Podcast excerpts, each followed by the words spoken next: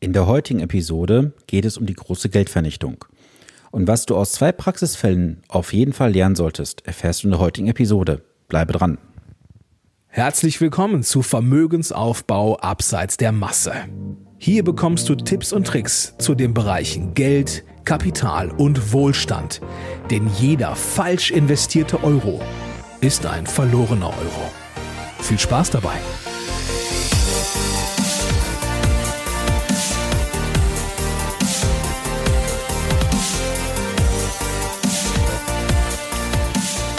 Es ist Montag und Zeit für eine neue Podcast-Episode. Schön, dass du eingeschaltet hast. Mein Name ist Sven Stopka und ich unterstütze Menschen, die ihr Vermögen aufbauen, besser investieren und erhalten wollen dabei, die für sie passenden Anlagelösungen und Antworten in Finanzfragen zu finden, um sich beim Thema Geld und Finanzen wieder entspannt zurückzulehnen, ohne das Gefühl zu haben, der Finanzindustrie ausgeliefert zu sein. Ja, heute geht es um das Thema die große Geldvernichtung. Wir Deutschen sind ja fast Europameister im Sparen, aber trotzdem haben wir so gut wie gar kein großes Vermögen, wenn wir mal das Thema Immobilien außen vor lassen. Und in der heutigen Episode möchte ich mit dir mal auf das Thema Lebens- und Rentenversicherung eingehen. Und die Lebens- und Rentenversicherung gehört ja zu den beliebtesten Sparformen der Deutschen. Neben dem Sparbuch, dem Tagesgeld, dem Festgeld und dem Bausparvertrag. Diese Lebens- und Rentenversicherung wurden abgeschlossen wegen des ehemals hohen Garantiezinses von bis zu 4 Prozent. Bevor wir in das Thema einsteigen, gebe ich dir mal einen kurzen Überblick, wie die Entwicklung des Garantiezinses so gewesen ist. Vom Jahre 1994 bis zum Jahre 2000 gab es ehemals 4 Prozent. Von 2001 bis 2003 3,25 Prozent. Von 2004 bis 2006 2,75 Prozent 2007 bis 2011 2,25, 2012 bis 2014 1,75 Prozent, 2015 bis 2016 1,25 und seit 2017 liegt der Garantiezins bei sage und schreibe 0,9 Prozent. Und aktuell wird darüber diskutiert, dass dieser Garantiezins noch weiter reduziert werden soll. Wenn du jetzt schon länger etwas zuhörst, dann hast du schon mal von mir das Thema Inflation zu hören bekommen. Die Inflation liegt statistisch bei 2%. Wenn du jetzt weißt, dass eine Lebens- oder Rentenversicherung im klassischen Bereich die aktuell 0,9% Garantie verzinst, weißt du jetzt schon, dass du ein garantiertes Verlustgeschäft hast, wenn du die Kaufkraft berücksichtigen möchtest. In den letzten Jahren und Jahrzehnten wurden diese Lebens- und Rentenversicherungen mit diesem Garantiezins wie geschnitten droht gekauft und verkauft. Ein entscheidender Grund dafür war häufig das Thema Garantiezins. Doch dieser Garantiezins ist eine Mogelpackung. Denn nimm dir mal einfach das Beispiel, du würdest 100 Euro monatlich in einen solchen Vertrag einzahlen. Dann würdest du höchstwahrscheinlich davon ausgehen, dass auch deine 100 Euro mit diesem Garantiezins verzinst wird. Das ist leider nicht so. Hier gehen noch einige Kosten runter. Das sind zum Beispiel die Abschlusskosten und dann die Kosten für die Dynamik jedes Jahr die Verwaltungskosten, die Kosten für die Kapitalanlage, die Risikokosten und gegebenenfalls ein Ratenzahlungszuschlag. Was dann übrig bleibt von deinen 100 Euro, das wird mit den Garantiezinsen von aktuell 0,9 Prozent verzinst. Und bei kleineren Verträgen, so mit 25, 30, 50 Euro im Monat, da können diese Kosten schon immens zu Buche schlagen. Das heißt für dich also, du bekommst den Garantiezins nur auf den sogenannten nettorisierten Beitrag. Wie viel davon übrig bleibt, das kannst du teilweise ausrechnen. Bei älteren Verträgen sind die Versicherer nicht sehr auskunftsfreudig, denn dort bekommst du nicht mitgeteilt, wie hoch dein effektiver Sparbeitrag ist. Wenn du einen solchen Vertrag hast, dann mach dir doch mal den Spaß und schau mal in deine Unterlagen hinein, ob du da was findest. Wenn nicht, frage doch gerne mal deinen Versicherer an und frage nach, wie hoch der effektive Sparbeitrag zu deinem Vertrag ist. Des Öfteren werde ich auch gefragt, seit wann gibt es denn überhaupt Lebensversicherungen? Also das Ganze ging los im Jahre 1827. Dort gab es das erste Produkt, ehemals von der Gotha Lebensversicherungsbank, die das Ganze auf den Markt gebracht hatte. Zum Stand heute gibt es rund 90 Millionen Policen mit einem Volumen von rund 1,8 Billionen Euro allein in diesen Verträgen. Das gesamte Sparvolumen der Deutschen beträgt 3,5 Billionen. Wenn du jetzt mal diese Zahlen vergleichst, merkst du ganz schnell, dass rund 50 Prozent unserer gesamten Sparvermögen in Lebens- und Rentenversicherung liegen. Und das ist schon ganz immens. Und das ist sicherlich auch ein Grund dafür, warum wir Deutschen kein großes Vermögen besitzen. Denn überleg mal, von deinem Betrag, den du bezahlst, geht noch einiges runter. Was dann übrig bleibt, das wird dann mit dem Garantiezins verzinst. Und wie hoch ist der Garantiezins? Aktuell 0,9. Das macht doch gar keinen Sinn. Jetzt sagt der eine oder andere im Markt natürlich, ja, das ist ja nicht so schlimm, da kommen noch Überschüsse hinzu. Das stimmt. Doch wie entwickeln sich die Überschüsse im Markt? Eher fallend. Und auch die Gesamtverzinsung ist nicht unbedingt so berauschend. Denn wenn du bereit bist, ein moderates Risiko in Anführungsstrichen einzugehen, kannst du einen deutlich höheren Ablaufwert erreichen als in einer Kapitallebens- oder Rentenversicherung. Doch gehen wir mal in die Basics hinein. Was ist denn eine Lebens- oder Rentenversicherung vom Grunde her? Im Endeffekt hast du hier zwei Komponenten, die vereinbart werden. Das ist ein Sparvorgang, der mit einem Risiko gekoppelt wird. Oft ist es auch so, dass in einer Lebens- oder Rentenversicherung eine Berufsunfähigkeitszusatzversicherung eingeschlossen wird, eine Erwerbsunfähigkeitsrente oder andere Risiken. Diese Kombination hat einen Nachteil. Den kapitalbildenden Teil kannst du später nicht vom Risikobeitrag trennen. Das heißt, diese beiden Verträge sind auf Lebzeiten miteinander verheiratet. Und sollte es mal zu finanziellen Schwierigkeiten oder Engpässen bei dir kommen, musst du diesen Vertrag in voller Höhe weiterentrichten oder ansonsten musst du halt die Summe reduzieren, was auch dazu führt, dass sich entsprechend deine Absicherung zum Beispiel für die Berufsunfähigkeitsrente reduziert. Oft ist auch ein Grund für solche Verträge, dass dort ein Todesfallschutz mit abgedeckt ist. Dieser Todesfallschutz ist aber von der Höhe her viel zu gering. Lass uns noch mal ganz kurz überschlagen. Mal angenommen, du als Hauptverdiener würdest versterben und müsstest ein Kind versorgen bis zum 18. Lebensjahr. Nehmen wir mal an, das Kind ist acht Jahre alt. Das heißt, es bleiben zehn Jahre, sprich 120 Monate, mal zum Beispiel 2000 Euro, wo das Kind mit Partnerin abgedeckt werden soll. Dann sprechen wir schon über 240.000 Euro Todesfallsumme. Schaue doch mal in deine Unterlagen hinein, wie hoch der Todesfallschutz tatsächlich ist. Der ist oft viel geringer und deckt nicht mal den tatsächlichen Bedarf. Abhilfe kann hier eine Risikolebensversicherung schaffen. Doch eine Risikolebensversicherung wird häufig auch viel zu gering abgeschlossen. Häufig sehe ich Summen von 50, 80, 100.000 Euro. Das reicht bei weitem nicht aus. Hier ist wichtig, achte immer darauf, dass die Todesfallsumme hoch genug ist, um Partnerin oder Partner und Kind oder Kinder zu versorgen. Daher ist meine Empfehlung auch immer, trenne einfach diese Vorgänge voneinander. Damit kannst du deutlich flexibler agieren. Du kannst alles entsprechend anpassen auf deine Lebenssituation und bist nicht in irgendwelchen Konstellationen gefangen, wo du nicht flexibel bist. Im Jahre 1983 wurde bereits geurteilt, dass eine Lebens- oder Rentenversicherung legaler Betrug ist. Das Ganze ist beim Landgericht Hamburg geurteilt worden. Bis heute hat sich daran nichts geändert. Jetzt hatte ich ja gerade erwähnt, dass Lebens- oder Rentenversicherung legaler Betrug sind. Im Jahre 2004 wurde das Alterseinkünftegesetz eingeführt. Seitdem gibt es Riester, Rürup-Renten und betriebliche Altersvorsorge. Diese Neuordnung der Altersvorsorge wurde dann aufgepimpt mit Zulagen und Steuervorteilen. Und das ist die Perversion schlechthin. Hier wird ein schlechtes Produkt mit Steuervorteilen und Zulagen subventioniert auf Kosten der Allgemeinheit. Denn woher kommen denn diese Steuervorteile und Zulagen? Von den Steuerzahlern. Natürlich macht der Staat das nicht ganz uneigennütz, denn er weiß ganz genau, dass später diese Zulagen und Förderungen x-fach zurückgeholt werden über die entsprechende Besteuerung. Außer klassischen Lebensversicherung wurde dann die erste fondgebundene Lebensversicherung mit einem Fonds, den du auswählen konntest. Dann waren es mehrere Fonds. Dann ging es hin zu den sogenannten Hybridprodukten. Dann konntest du mehrere Fonds auswählen. Es ging weiter über zwei Topf- und Dreitopf-Hybride, Garantiefondpolicen, Indexpolicen und, und, und. Du siehst, der Kreativität der Anbieter ist hier keine Grenze gesetzt. Jedes Mal wird erzählt, jetzt ist alles besser. Und eines ist sicher, es wird nichts besser. Der Kreativität der Anbieter sind hier keine Grenzen gesetzt. Denn verstehst du diese ganzen Produkte, die da angeboten werden? Wie funktioniert denn eine Indexpolice? Wie genau funktioniert ein Zweitopf- oder Dreitopf-Hybrid?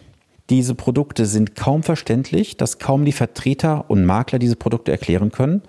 Und warum solltest du als Kunde ein Produkt kaufen, das nicht mal dein Gegenüber versteht? Oft werde ich auch gefragt, warum sparen die Deutschen immer noch in solche Produkte? Ich kann die Frage nicht beantworten. Aber ich gehe mal stark davon aus. Das liegt einfach daran, dass wir nicht lernen, wie wir vernünftig investieren. Denn wir lernen doch nicht in der Schule das Thema Finanzen und Geld. Überleg doch mal, was hast du zum Thema Finanzen und Geld in der Schule gelernt? Ich habe dazu nichts gelernt.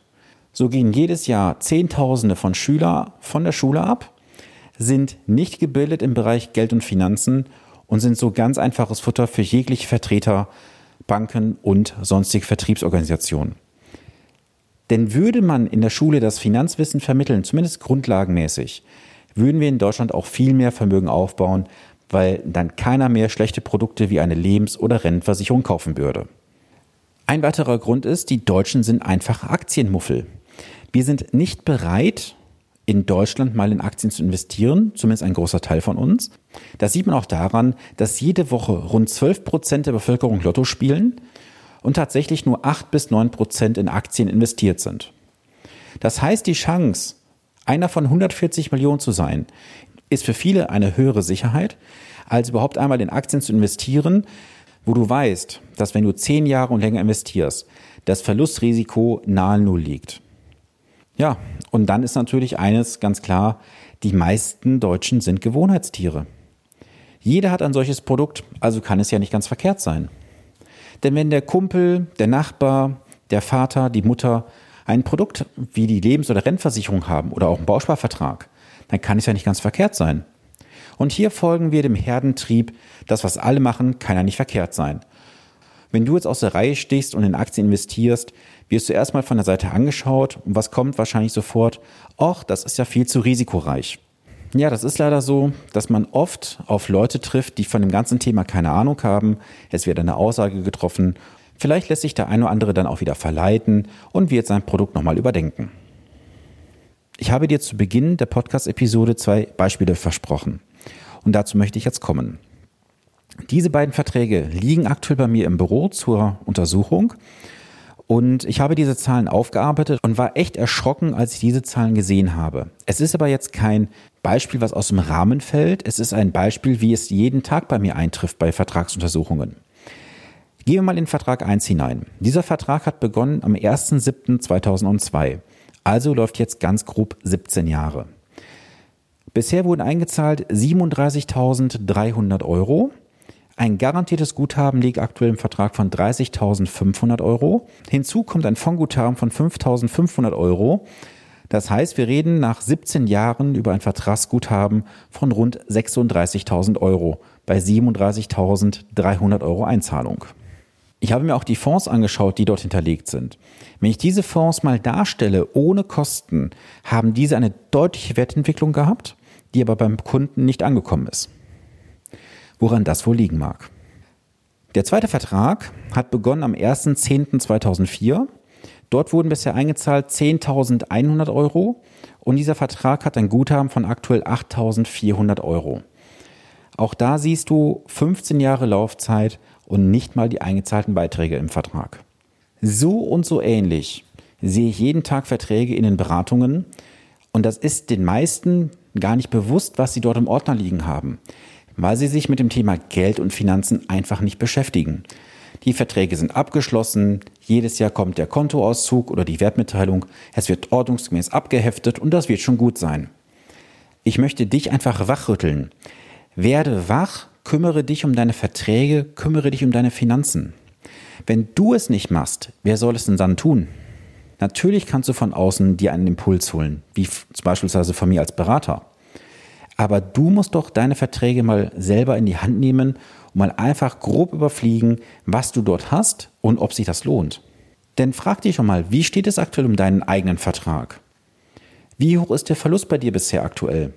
Und ich kann dir nur den Tipp geben, falls du eine fondgebundene Renten- oder Lebensversicherung hast, mach dir mal den Spaß und schau dir mal die Fonds an, beispielsweise auf www.fondweb.com, wie sich diese Fonds entwickelt haben ohne einen Versicherungsvertrag.